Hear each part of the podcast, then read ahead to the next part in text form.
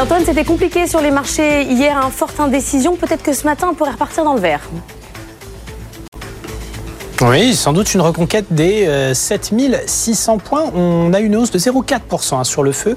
Sans doute euh, un effet de ce qui se passe en Asie. Alors on a des indices chinois qui se ressaisissent un petit peu. Il était temps, hein, notamment la bourse de Hong Kong, toujours proche de plus bas d'une trentaine d'années. Hein. Vous vous souvenez cette extraordinaire dégringolade qui nous tient en haleine depuis euh, des semaines. On commence à phosphorer maintenant sur la forme que devrait prendre un plan de relance du gouvernement chinois qui tente tout pour stabiliser le marché boursier en ce moment, mais qui se fait Hein. Pour l'instant, on n'a que des déclarations d'intention et pas de, choses concrètes à se mettre sous la dent. Alors à court terme, ça marche et ça va nous donner une impulsion du grain à moudre pour repartir du côté des marchés européens. Ça nous manquait un petit peu, notamment parce que du côté américain, du côté de Wall Street, on a terminé sur une note négative hier soir.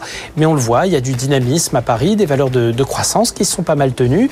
Malgré une clôture en très légère baisse du CAC 40, ben, l'Euronext Tech Leaders, notre Nasdaq, s'est démarqué avec une hausse de 0,5% au compteur.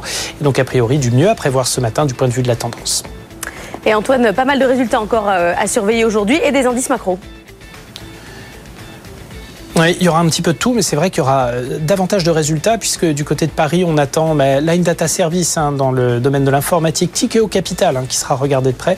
Puis aux États-Unis, grosse livraison.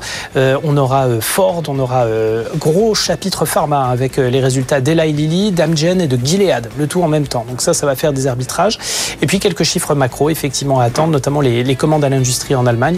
Et puis les ventes de détail du côté de la zone euro. De quoi faire réagir évidemment les taux qui se sont stabilisé tranquillement hein, sur, euh, sur le marché obligataire. On est quand même à 4,16%, hein, toujours sur la dette américaine 10 ans.